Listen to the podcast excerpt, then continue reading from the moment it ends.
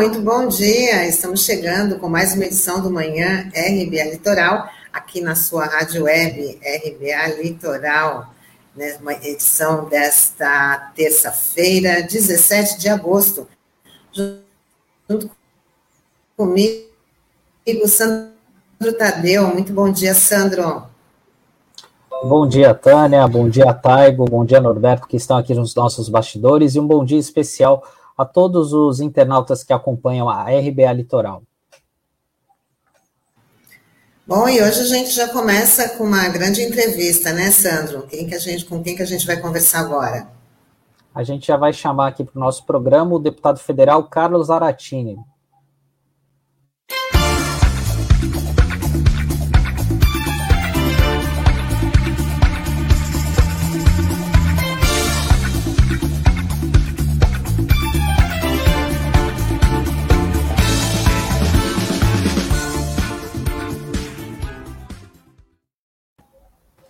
Deputado, bom dia, como vai? Bom dia, Sandro, bom dia, Tânia. É um prazer a gente estar com vocês aqui na RBA Litoral. Bom dia. Deputado, é, bom dia. A gente, na semana passada, eu acho que todo mundo acabou ficando surpreso aí com a votação da PEC, da reforma eleitoral, né? Acho que foi, acho que até os vocês do Congresso ficaram surpresos, vocês da Câmara, né? Agora queria saber para hoje, né? Inicialmente está prevista a votação do segundo turno, né, da, da PEC, dessa PEC, mas tem, a gente vai ter alguma nova surpresa, surpresa por aí? Tem algo pintando no ar? Olha, primeiro que semana passada a gente lutou muito para que fosse rejeitado o distritão, né? E o distritão é um sistema eleitoral terrível, porque elege os mais votados e isso leva com que os partidos diminuam o número de candidatos e praticamente impeçam a renovação política.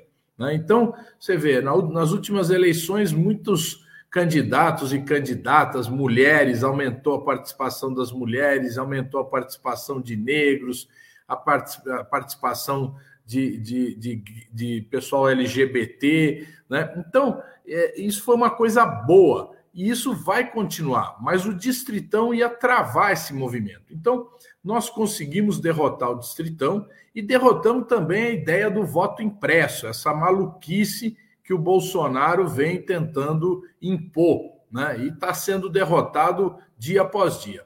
Essa semana, o trator do Arthur Lira, a gente chama de trator porque ele, ele passa o trator aqui sem dó nem piedade. Né? Ele quer votar o chamada reforma tributária, que não é reforma tributária, é uma são alterações no imposto de renda da pessoa física e da pessoa jurídica. Só que ele faz o quê? Ele entrega o projeto para um relator, no caso Celso Sabino, que é deputado do PSDB, e esse relator trabalha praticamente sozinho, quando o correto era fazer uma comissão especial que debatesse a proposta, aprofundasse e trouxesse ao plenário um projeto mais redondo. O projeto que vem é muito ruim, muito ruim, né? e nós vamos fazer o possível para que ele não seja aprovado. Deputado, e esse projeto também já teve N versões, né? Porque cada hora, pelo que a gente vê no noticiário, o relator apresenta, ouve determinado setor, aí muda, faz adequação, então é uma, até uma incógnita, né? Para saber o que, que vai ser apresentado de fato. É, o projeto que chegou foi um projeto elaborado pelos técnicos da Receita Federal. Né? Foi um projeto que é, ele propõe aumentar o limite de isenção de 1.900 para 2.500. Nós somos a favor desse ponto. Nós achamos que deveria subir até 5 mil reais, mas um aumento para 2.500 já é uma coisa positiva. E ele propunha taxar lucros e dividendos. Porque os capitalistas no Brasil, quando recebem o lucro das suas empresas ou os dividendos das empresas que eles são acionistas, eles não pagam imposto de renda, é uma coisa absurda. Né? Então, isso foi feito no governo Fernando Henrique. E aí, esse projeto propunha voltar essa tributação de lucros e dividendos, como era antes do Fernando Henrique. Então, o que acontece? O Celso Sabino, relator, pega o projeto e começa a modificar de acordo com os interesses das grandes empresas. Então, o que, que o projeto dele propõe agora, o relatório? Que as grandes empresas possam continuar fazendo o que a gente chama de planejamento tributário. O que, que é o planejamento tributário? É você fazer a contabilidade da sua empresa de uma forma que você pague menos imposto.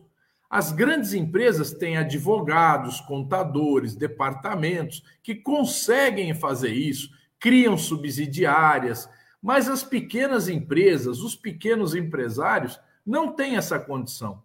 Então, no fim das contas, quem vai pagar a conta dessa reforma? A classe média e os pequenos empresários. Outra mudança também é, que teve aí, que a Câmara aprovou recentemente, que está preocupando bastante gente, é a medida é, provisória 1045, que muda toda a legislação trabalhista e vai atingir principalmente aí os jovens, porque muda também a, a lei do, do jovem aprendiz. Esse, será que o Senado tem, vai ter condições de barrar essa medida, o, o deputado? Olha, essa medida provisória é outro absurdo, né? Ela veio, a medida provisória veio lá do, do governo como uma continuidade de um programa de sustentação de emprego que nós fizemos esse projeto ano passado, durante a pandemia. Ou seja, o governo banca uma parte do salário dos trabalhadores afastados para que eles continuem empregados. Né? Eles estão renovando esse programa, só que aí o relator ele pega e introduz no projeto uma série de coisas, como, por exemplo, cria né, um programa de, vamos dizer assim, de incentivo ao emprego de jovens e de pessoas com mais de 55 anos, e jovens considerando de 18 a 29 anos, né? Não é um jovenzinho, não. É um jovem já madurinho, né? Então ele cria esse programa onde esses jovens e esses idosos vamos dizer que mais de 55 é idoso, não, vamos dizer os mais maduros, né? Vão receber meio salário mínimo. Meio salário mínimo. Entende? Então, e as empresas vão poder ter 30% da sua mão de obra composta dessas pessoas que vão ganhar menos. Quer dizer, é, um, é uma coisa, é um rebaixamento da mão de obra, dos salários é uma retirada de direitos, porque essas pessoas não têm direito nem sequer à carteira de trabalho. Então, é, é, a, gente, a gente vê um absurdo desses. Isso passou na Câmara, o Arthur Lira passou o trator, mas eu acho que vai ter dificuldades lá no Senado. Vai ter bem mais dificuldades de ser aprovado. Vamos ver hoje. É, Zaratini, até voltando a falar um pouco sobre a PEC da reforma eleitoral, que é bom que os internautas lembrem, né, que essa PEC ela surgiu com uma que foi totalmente desfigurada, né, que surgiu com a ideia para mudar, né, para não ter eleições em feriados antecipados e uh, surgiu esse monte de, é, de, de, fatores aí, de vários desses itens. É, na sua avaliação, é, o que, que deve mudar de fato, né? E o, e o senhor acredita que o Senado vai chancelar todas essas mudanças feitas pela Câmara? Enfim, como é que, que o senhor tem de informação a respeito disso? Olha, depois da votação na Câmara, o que sobrou do texto da relatora foi essa questão da volta das coligações, a mudança das datas de posse dos executivos e também a questão de um incentivo a candidaturas de mulheres e negros. Então, o voto para cálculo do fundo eleitoral, né, haverá o voto em mulheres e o voto em negros será contado em dobro, né, de forma que vai é, interessar aos partidos que se elejam mulheres e negros. Então, é uma coisa boa que entrou na PEC. Não é o que a gente queria, mas entrou, é uma coisa boa. Né? Então, nós, uh, uh, eu acredito que no Senado, esse assunto da volta das coligações vai ser muito debatido e tem uma grande tendência de ser rejeitado. Por quê? Nós perdemos o contato com o deputado Zaratini. Vamos esperar que ele voltar. Enquanto isso, Sandro, a gente informa para os nossos ouvintes e internautas. Voltou? Voltou. Desculpa aí, mas é. Não, não tem. Quem está com internet corre esse risco, deputado. Então, é sempre. Falando. O pessoal, o pessoal, é, esse voto na, na coligação tem uma grande chance de ser rejeitado, porque bancadas grandes, como do PSD, do Kassab, é contra, a bancada do Podemos, lá na, no Senado, também é, é grande, é contra, né?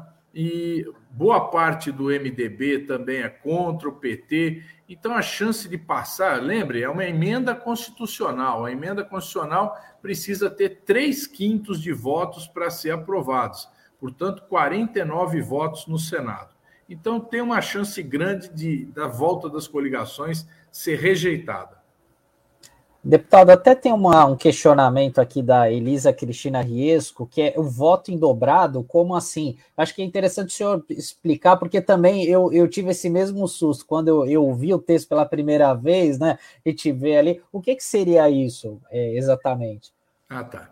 Olha, isso é o seguinte: você vê, para calcular quanto cada partido recebe do fundo eleitoral e do fundo partidário, é feita uma conta levando em conta o número de votos que cada partido obteve no Brasil para deputado federal. Então você soma esses votos do, de cada partido e tira a proporção. Então, se, por exemplo, o PT tem 10% dos votos no Brasil, ele vai ter 10% aproximadamente do fundo eleitoral e do fundo partidário. Tem umas pequenas correções aí é, um mínimo tal, mas não, a grosso modo é, é, proporcional ao número de votos. O que, que a PREC diz? Que quando houver voto em mulheres e negros, esse voto será contado em dobro. Então, será considerado para cada voto dois votos.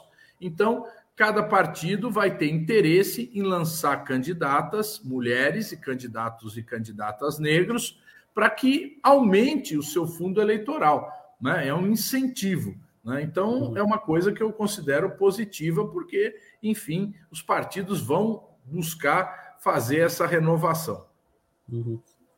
Certo. É, porque eu vi que algumas pessoas chegaram a fazer confusão achando que teria um peso 2 na eleição em si, Não. por exemplo, ah, que a mulher tivesse um peso é, do, um peso 2 né, no voto. Né? Então é importante esse seu é, esclarecimento. Para o cálculo do fundo, né? Para uhum. estabelecer o cálculo do fundo. Deputado, eu queria abordar com o senhor também sobre a questão da, da reforma administrativa, junto com ela também, que já foi aprovado aí a abertura para da privatização dos Correios. E amanhã tem uma grande mobilização aí contra, contra essa medida, né? E queria que o senhor avaliasse aí como se há como reverter essa situação. Os trabalhadores podem cruzar os braços aí a partir já de hoje. Amanhã já tem mobilização também de outras categorias, até contra a reforma administrativa. Queria saber da sua avaliação. Olha, ah, já foi aprovado na Câmara e também vai estar no Senado em votação, talvez essa semana, essa questão da venda do correio, a privatização do correio. O Correio, até mesmo nos Estados Unidos, ele é um órgão público, porque o Correio é um sistema de comunicação nacional que tem que ser garantido a todas as pessoas. Isso está na nossa Constituição. Aliás, o próprio Augusto Aras, procurador-geral da República, já pediu ao Supremo Tribunal Federal a inconstitucionalidade desse projeto. De toda forma, ele foi votado né? É a venda do correio interessa para as grandes empresas de comércio eletrônico. São eles que têm como objetivo comprar o correio, porque o correio é a empresa com maior sistema logístico no Brasil. É uma empresa que é capaz de entregar em dois dias uma, uma encomenda ou uma carta em qualquer canto do Brasil. Nenhuma outra empresa consegue fazer isso. Então, eles querem pegar na mão o correio exatamente para dinamizar e aumentar os lucros do comércio eletrônico.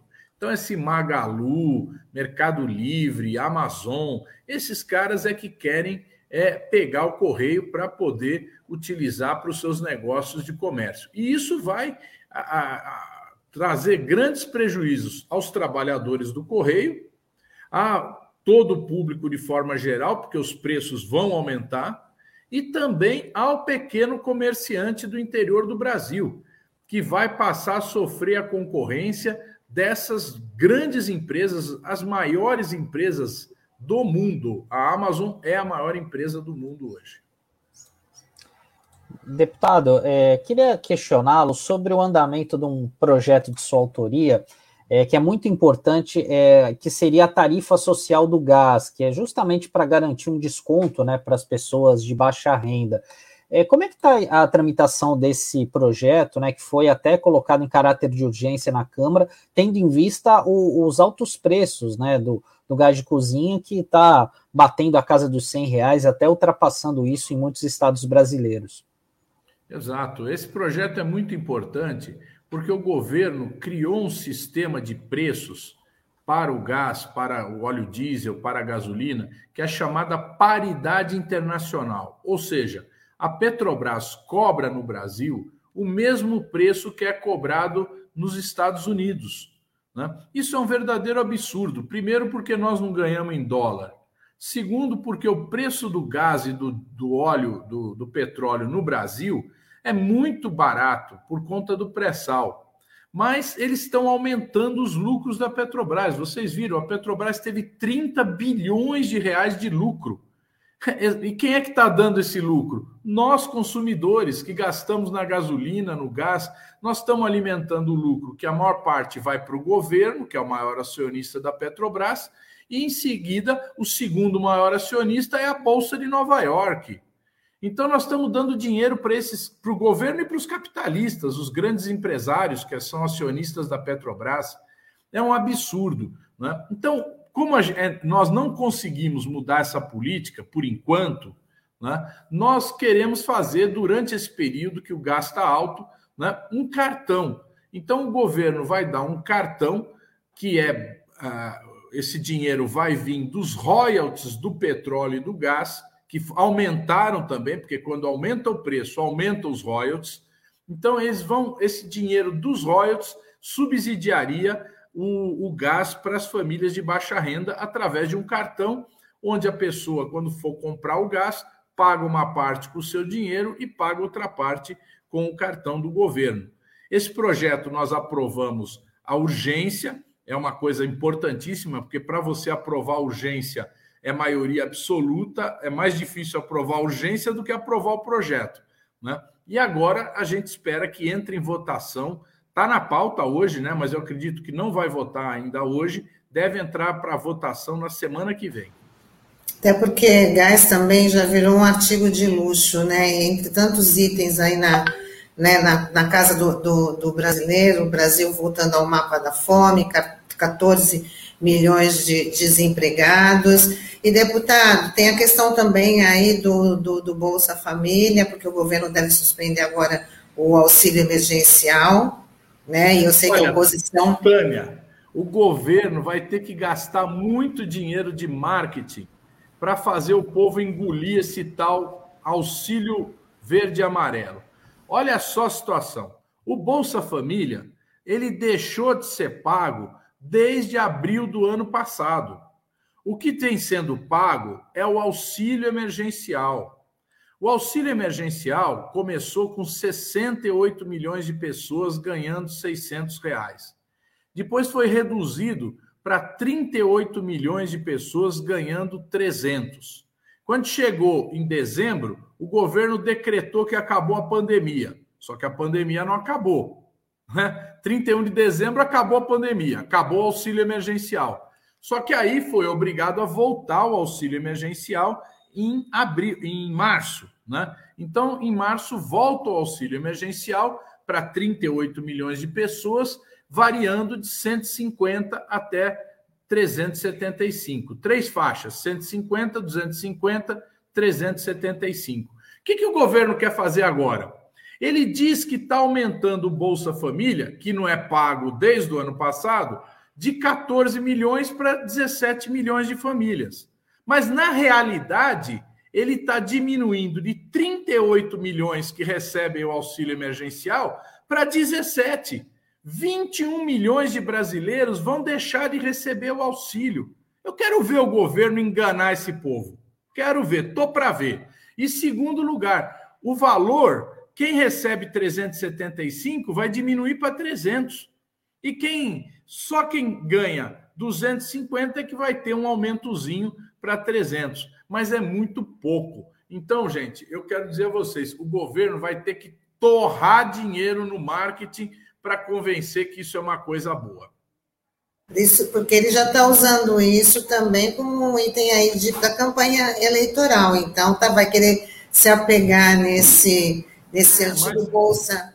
Não bolsa vai colar, Tânia. Não vai colar, porque vê você, uma, uma família que está recebendo o, o auxílio, do lado tem outra família que é cadastrada no Bolsa Família, uma vai receber e a outra que está recebendo não vai receber. Você imagina o que, que o povo vai dizer? Vai falar: opa, peraí, né? esse Bolsonaro é demais. Então, é, imagina aí na, na, na, na, nos diques aí, a gente conhece aí o, o pessoal que mora aí, como mora, entende? Eu tive aí em São Vicente, tive em Santos. Meu Deus do céu, esse povo depende disso. E ele vai tirar esse auxílio dessa população mais pobre. Deputado, eu queria falar um pouco sobre essa conjuntura nacional, né? Porque na semana passada a gente teve a votação da da PEC do voto impresso, né? E naquele, justamente naquele, no dia da votação, teve aquele a tanqueada, como o pessoal brincou, até falando da esquadrilha da fumaça, né? Não sabia que a Marinha tinha isso, né? Enfim. É, e eu queria saber do senhor, o senhor que está em Brasília, acompanhou de perto esse processo é, os, os, deputados eles se sentiram intimidados ali na, nessa questão do voto impresso pela questão dos militares, ou ali foi uma derrota controlada ali por parte do Arthur Lira? Foi feito aquele jogo ali para não ganhar mesmo, enfim, né? Qual é a impressão que o senhor é, tem a, a respeito disso? Olha, na verdade, não houve nenhum constrangimento com aqueles tanques passando. Aliás, acabou virando, como você falou aí, motivo de piada, né? É, agora, quem de fato pressionou os deputados foi o governo.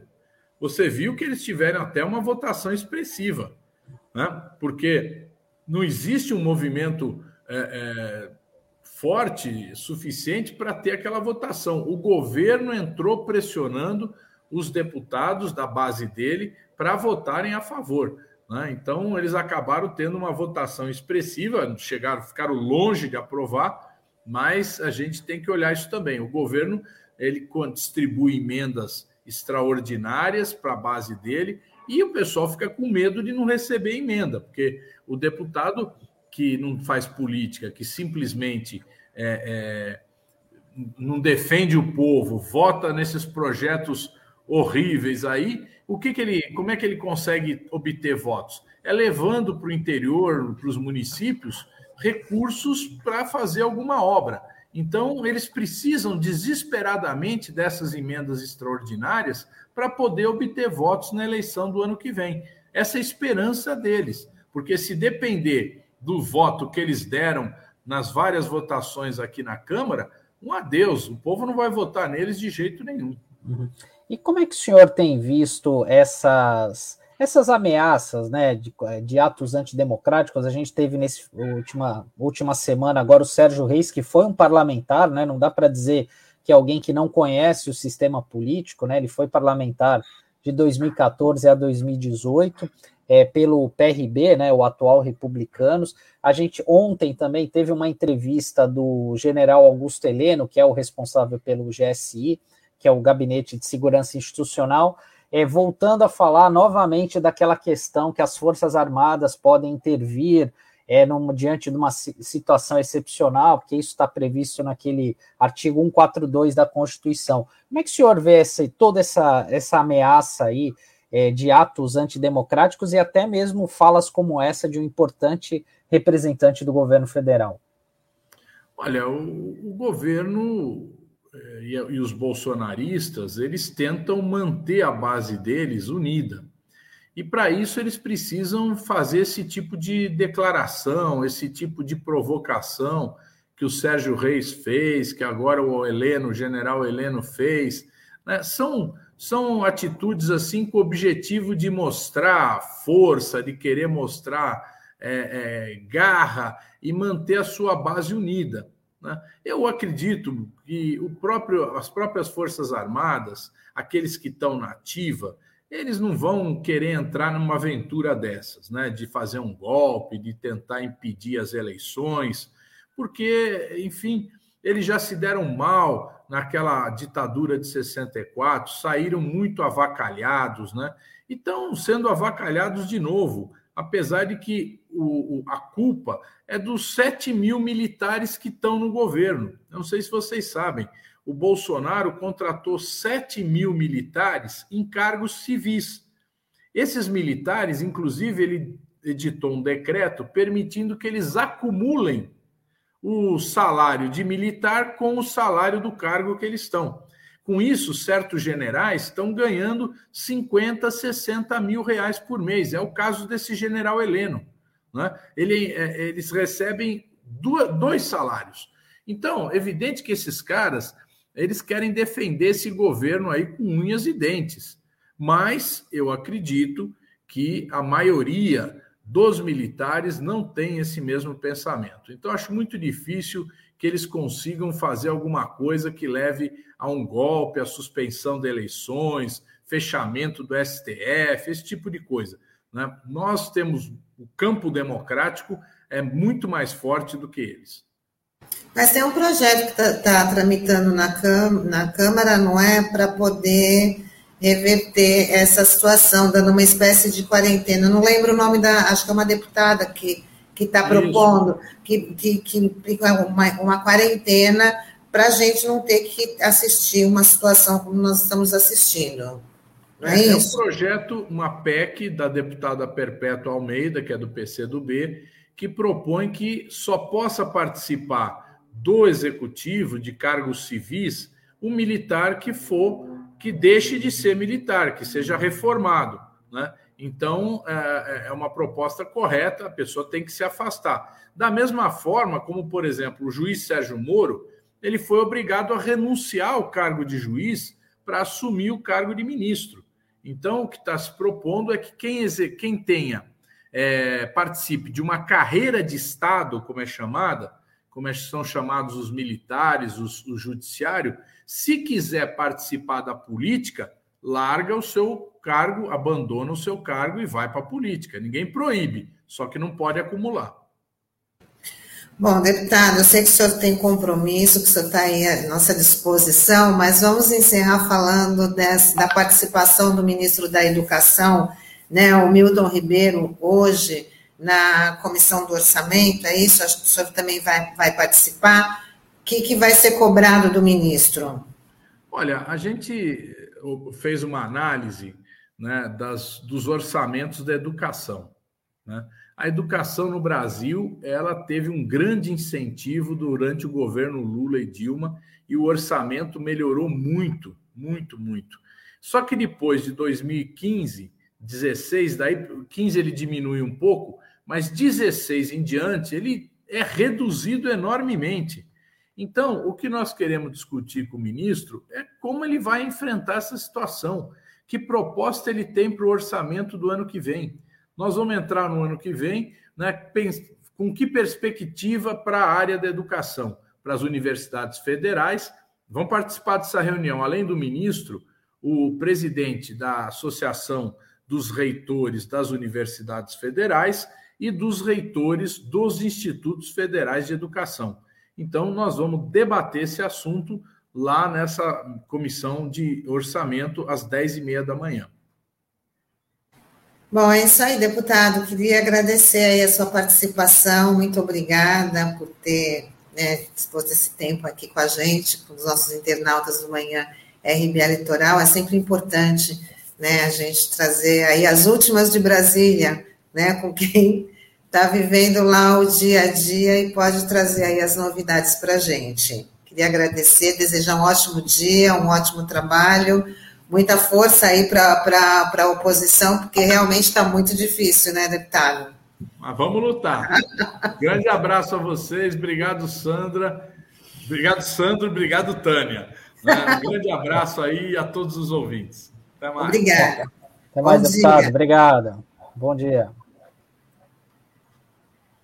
Bom, Sandro, a gente já começa também aí falando do. A gente continuando, começar, não, a gente já começou com o deputado federal Carlos Aratini, agora a gente vai aqui já informar os nossos internautas algumas outras notícias, que o presidente do Senado, o Rodrigo Pacheco, ele usou as redes sociais para responder em tom moderador a mensagem do presidente Bolsonaro que defende um contragolpe e convoca apoiadores para uma manifestação no dia 7 de setembro.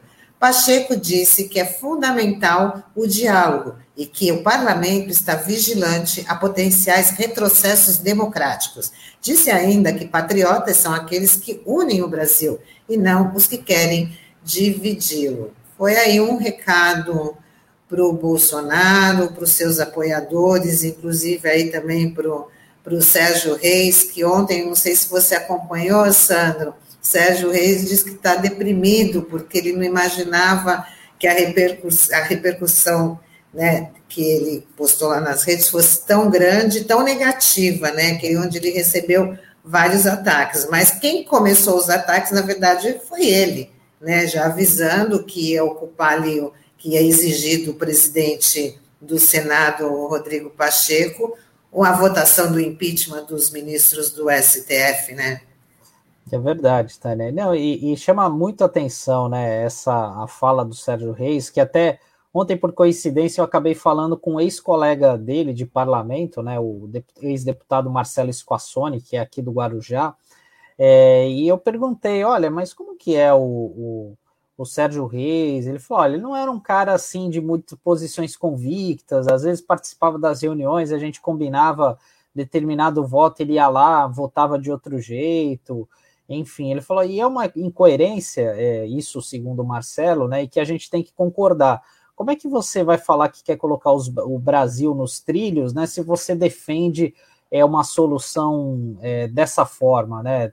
Uma forma de, antidemocrática, né, e de alguém que teve lá no parlamento, é, independente da, da qualificação dele, ele acabou sendo eleito, ele sabe como as coisas funcionam é, internamente, dentro do Congresso Nacional, você não ganha nada no grito, é, na base do protesto ali, bem, em especial ali na decisões relacionadas ao Congresso Nacional, questão do ministro do STF, ali tem vários é, pedidos né, de impeachment é, do é, contra ministro do STF, inclusive um deles foi protocolado na semana passada, quer dizer, semana retrasada, né, pelo próprio Roberto Jefferson, né? Então é, é de se espantar isso, né? O Roberto Jefferson também é um, um, um parlamentar muito experiente, mas parece que faz aquilo para jogar para a plateia, né? E a gente, eu, eu temo muito que esse tipo de situação acabe de uma, é, de uma certa forma é, provocando outras pessoas até fazer algo pior, né? E acabe é, causando consequências aí, enfim, né? Porque é, e a gente não pode aceitar esse tipo de retórica golpista, né? A gente não pode normalizar esse tipo de situação, né? Então, e o Pacheco ele tem sido aí o moderador, né? Vamos dizer assim desse desse processo, até porque ele já falou que não vai pautar essa questão do impeachment é, contra ministros do STF, que é uma obrigação do Senado, né, nesse caso, e, é, e tem essas manifestações aí do dia 7 de setembro, porque tem manifestações chamadas tanto para aquelas pessoas que defendem, é, que são contra o governo, e agora o Bolsonaro tem incentivado essas manifestações favoráveis ao governo, né? E vamos ver o que, que vai acontecer de fato nesse feriado que se avizinha, né? E dando sequência aqui, Tânia, a gente vai falar sobre uh, uma decisão da ministra do STF, a Carmen Lúcia, que ela deu um prazo de 24 horas para o Procurador-Geral da República, o Augusto Aras, se manifestar sobre a notícia crime contra o presidente Bolsonaro. Há quase 15 dias ela havia pedido vista da PGR e até o momento não houve manifestação. A notícia crime foi protocolada por deputados do PT que enquadram Bolsonaro em improbidade administrativa, propaganda eleitoral antecipada e crime eleitoral. Para Carmen Lúcia, os fatos narrados nos autos são graves. Depois dessa cobrança, Ara se pronunciou e disse que abriu uma investigação preliminar para apurar a conduta do presidente Bolsonaro. É, isso daí tem a ver, Tânia, com aquela, a, aquela apresentação que o Bolsonaro fez né, sobre as fraudes né, na urna eletrônica, que não eram fraudes, né, não havia provas, mas apenas convicções, é, como a gente ouviu muito na, durante a Operação Lava Jato.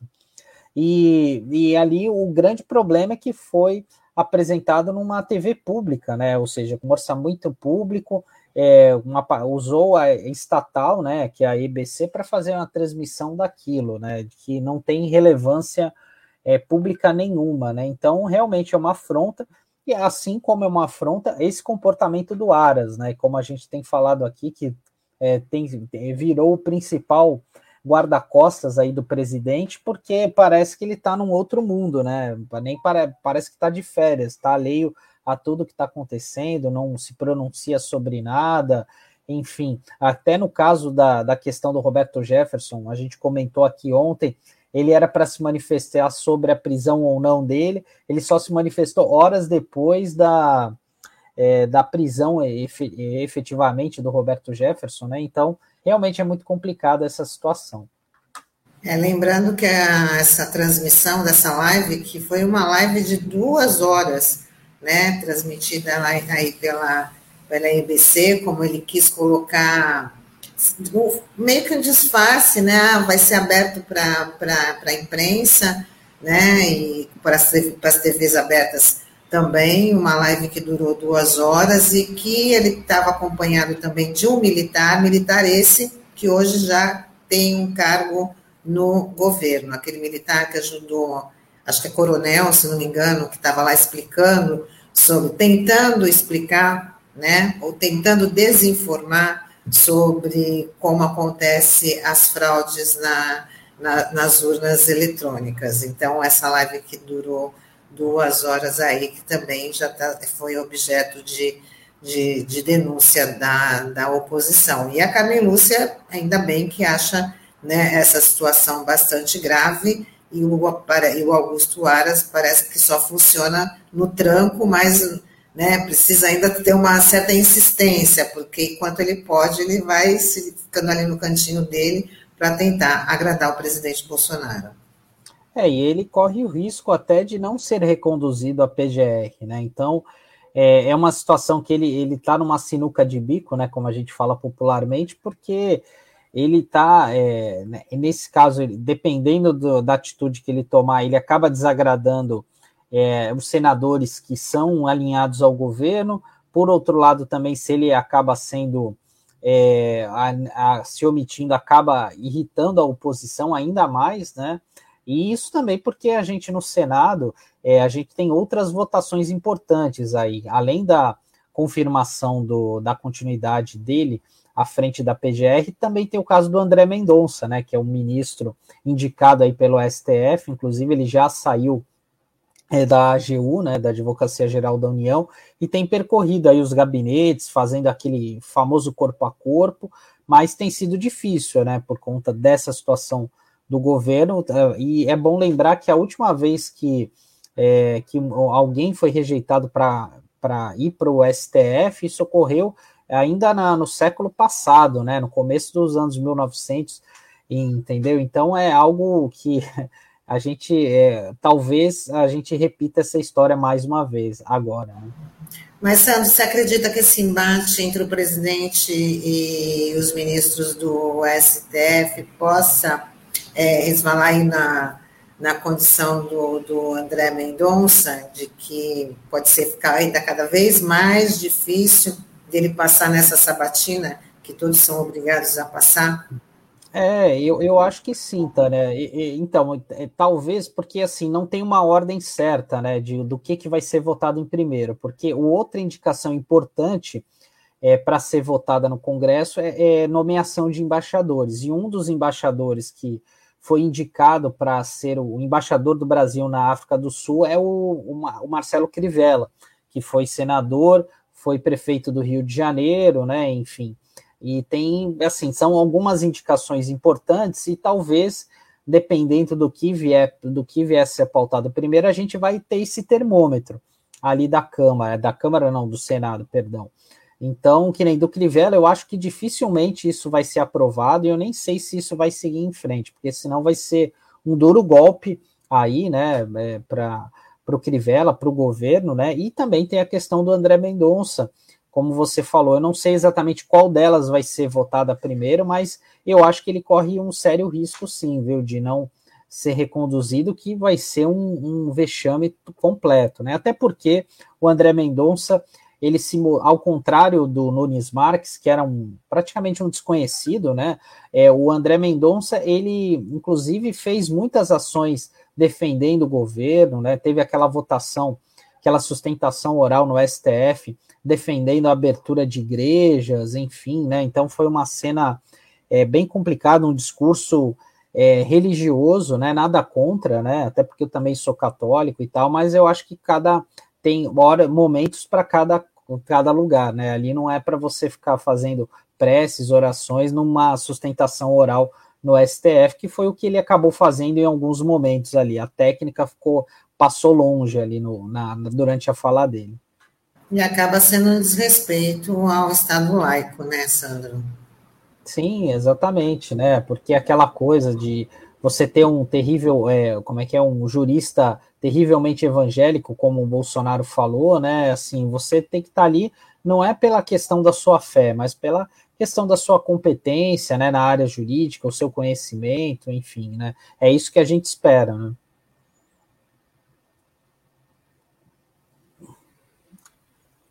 Tânia, o microfone está fechado. Ah, a Fabiana fala assim, ó, virou moda. Fabiana Prado Pires de Oliveira, ela fala, virou moda. Agridem a democracia e quando são cobrados por suas atitudes se dizem doentes. Ah, ela fala, Aras agora é objeto de investigação já despachada pela, pelo vice da PGR e remetida à Justiça Federal por suas omissões. O cerco está se fechando.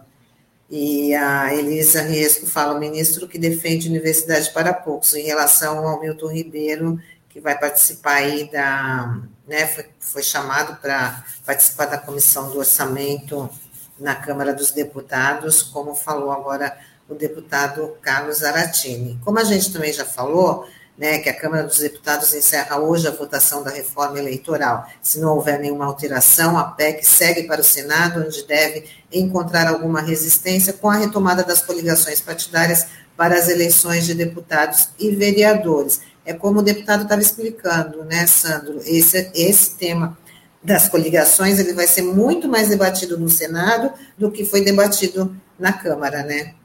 Sim, sim, é, é, porque esse foi um avanço que a gente teve naquela reforma eleitoral de 2017, que foi o fim das coligações, porque essa é uma forma de você fortalecer os partidos, e isso obriga, de uma certa forma, também os partidos a, a ampliarem a sua discussão, a se fortalecerem, porque não é fácil você montar uma chapa de vereadores, por exemplo, como a gente viu nas eleições do ano passado, né? Então, a gente viu é, partidos com até consolidados aqui na região, é, terem suarem a camisa para conseguirem 30 nomes, 20 e poucos nomes, né, para comprar uma para compor uma chapa completa e muitas vezes não conseguiram. Mas isso também é fruto também desse, é, desse trabalho político que tem que ser feito, né? Eu acho que independente do partido político, né, é, é, esse trabalho com as bases é, é, fundamental de você discutir a sua cidade, discutir os problemas da, do seu bairro, enfim, né? Porque é a partir dali que você começa a, a formar uma militância, começa a fazer uma formar uma massa crítica para para que de fato você chegue preparado ali na eleição com uma proposta é, é clara ali para a sociedade, né? Então, é, mas é que a política é que é, assim o, o nosso sistema já não ajuda e os parlamentares também a cada dois anos querem fazer essas mudanças, né? Então é, é difícil mesmo para as pessoas entenderem, compreenderem. E o, o fim das coligações seria algo, foi algo muito positivo no meu ponto de vista, né? É, mas também a gente tem que levar em consideração que a gente poderia ter algo muito pior, né? Que era a questão do distritão, que seriam eleitos os mais votados, e isso de, acabaria praticamente com todos os partidos políticos, né? E a gente sabe que alguns na Câmara até defendem essa ideia com uma forma de se livrarem dos caciques partidários, né? Porque é, tem siglas assim que não tem uma democracia de fato, né? São aquelas pessoas que comandam a mão de ferro o partido há muitos anos. Um exemplo claro nesse sentido é o PTB do Roberto Jefferson, né? Que hoje está preso é, por conta desses absurdos, é, dessa defesa de atos antidemocráticos, né? Então, o, o, Roberto Jefferson há anos ele é presidente do PTB e não larga o osso, né? Entre outras figuras aí que estão aí, né? Então, é, é, isso, né, Tânia? Assim, vamos ver o que, que o Senado vai aprovar. Tem esse ponto é, curioso, né? Assim, que, é, que, que a gente está analisando, essa questão do fundo eleitoral é, dobrado, né, que foi até a Elisa fez esse questionamento também, que é um mecanismo diferenciado aí que de uma certa forma vai obrigar os partidos a, a, a terem é, pessoas mais é, uma, uma, chapa mais diversificada de candidatos, né? Então isso acaba sendo bem interessante aí para a questão eleitoral e democrática do nosso país. E dando sequência aqui, Tânia, a gente vai falar sobre uma notícia de ontem é, relacionada à Covid-19. É porque os estádios do estado de São Paulo vão poder receber público novamente a partir do dia 1 de novembro. Segundo o governador João Dória, o retorno será gradual, obedecendo os protocolos de segurança sanitária. Os estádios estavam fechados para os torcedores desde março de 2020 com exceção das finais da Libertadores e da Copa América. É, realmente, essa é uma, uma notícia é, importante aí. É, ainda vai levar um tempo, né, até que isso seja consolidado em novembro. Até lá a gente pode, pode ter alguma, talvez uma evolução aí por conta da variante Delta, ou até mesmo de alguma outra variante da Covid-19, mas acaba sendo uma, uma proposta aí bem interessante por parte do governo, não é algo imediatista, então até lá a gente vai ter tempo para fazer essa avaliação, se a pandemia já vai ter arrefecido, se a gente vai ter. Até porque até novembro, é, boa parte da população já vai estar tá sendo vacinada, né? Inclusive hoje, já algumas cidades já estão vacinando é, os adolescentes de 12 a 17 anos, que é uma grande notícia, né? E o esporte é, sente né, a falta né, da, é, do público nos estádios, quem gosta de futebol, né? É uma, é uma sensação totalmente diferente você acompanhar um jogo de futebol sem torcida, é, como eu tive a oportunidade de ir acompanhar até a questão de trabalho, né? É uma sensação muito esquisita. Você vê um, vai num estádio, numa Vila Belmiro, por exemplo, e vê aquela coisa com som artificial de torcida, né? Realmente é uma sensação muito estranha. E o brasileiro é apaixonado por futebol, né? Então é, não vê a hora de querer voltar ao estádio ver o seu time de coração. Ele também anunciou, o governador também anunciou a questão da Fórmula 1, né, Sandro? Que pode voltar, na verdade, agora eles querem chamar de grande, em vez de Grande Prêmio Brasil, vai ser Grande Prêmio São Paulo, aí com a possibilidade de, dessa realização de uns 10 anos como, com esse nome. Né? É. O Dória quer um, um GP para chamar de seu. Né? É. é, e ele até deu uma cutucada no presidente, né, dizendo que ele pode vir de moto, né, para participar do evento e tal, né? É, é, realmente, né? E esse é um grande evento que a gente tem, né, do, é, do turismo, a, do, turismo de São Paulo, né? Porque a Fórmula 1 é, é, o principal evento que mais atrai turistas assim é, aqui para o Brasil a, a, anteriormente, né? Depois da pandemia, então é, movimenta muito os hotéis da cidade, é porque existe toda uma preparação né, das equipes que tem que vir com uma certa antecedência, vem imprensa estrangeira acompanhar.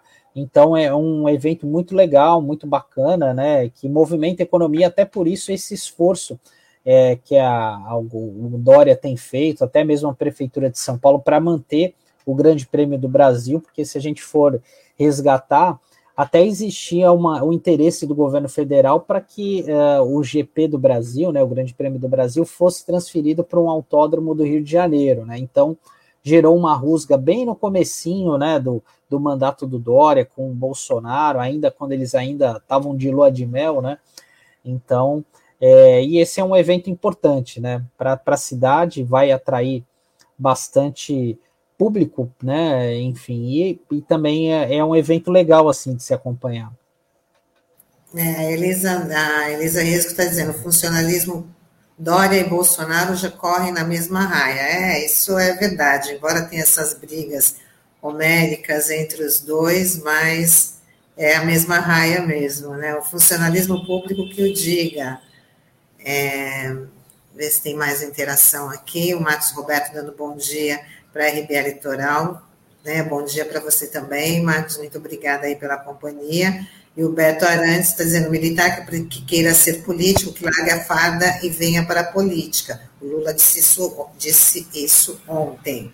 Né? E a Fabiana fala: o subsídio do, ao gás de cozinha é fundamental. Não é possível admitir brasileiros cozinhando com lenha por falta de opção. Realmente, é um cenário assim, pré, voltando, é um retrocesso, né? Das pessoas terem que optar aí pelo, pela lenha, porque não tem condições de comprar o botijão de gás, que nem a gente já ressaltou aqui, que virou um, um artigo de luxo. Então, esse, como o deputado também estava explicando, a questão desse projeto do Vale Gás, que ele é fundamental. Muitas famílias não estão realmente, não estão tendo nem o que colocar para cozinhar e nem as condições de cozinhar. São obrigadas a recolher, a, a recorrer esse, esse modo primitivo, né, que para poder fazer ali, cozinhar os seus, seus alimentos. É muito triste, né, Sandro?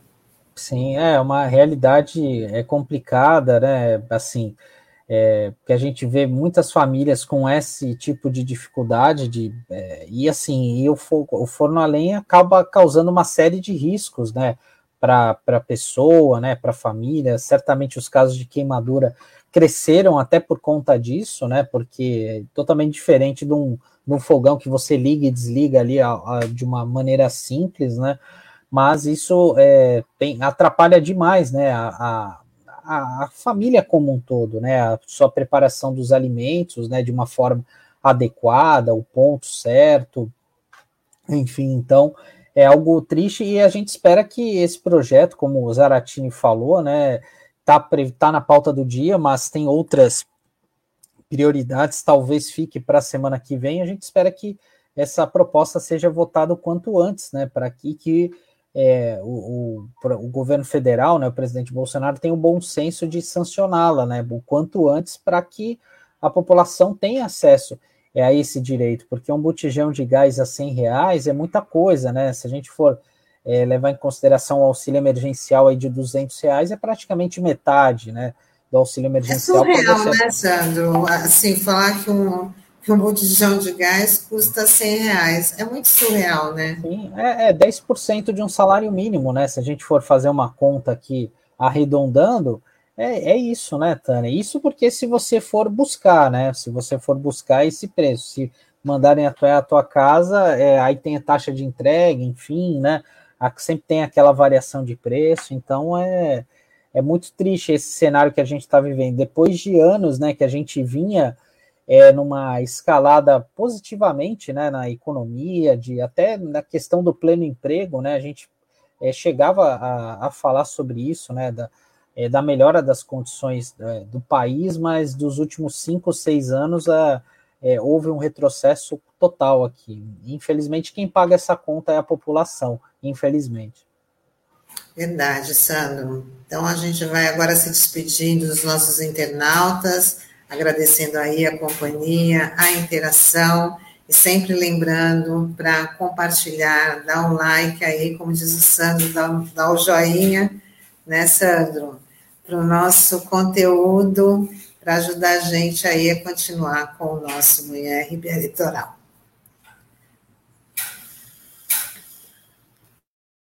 Opa, fechou aqui. Então, compartilhe com seus amigos, mande pelo WhatsApp, né, essa entrevista, porque foi muito boa, bastante esclarecedora. A gente abordou muitos assuntos aqui com o deputado Zaratini. E, e assim, a, a, o programa fica à disposição para consulta no YouTube, Facebook a qualquer momento, e também tem a reprise às 19 horas no app e no site da RBA Litoral. E é isso, pessoal. A gente se vê amanhã. Tchau, tchau. tchau. Bom dia.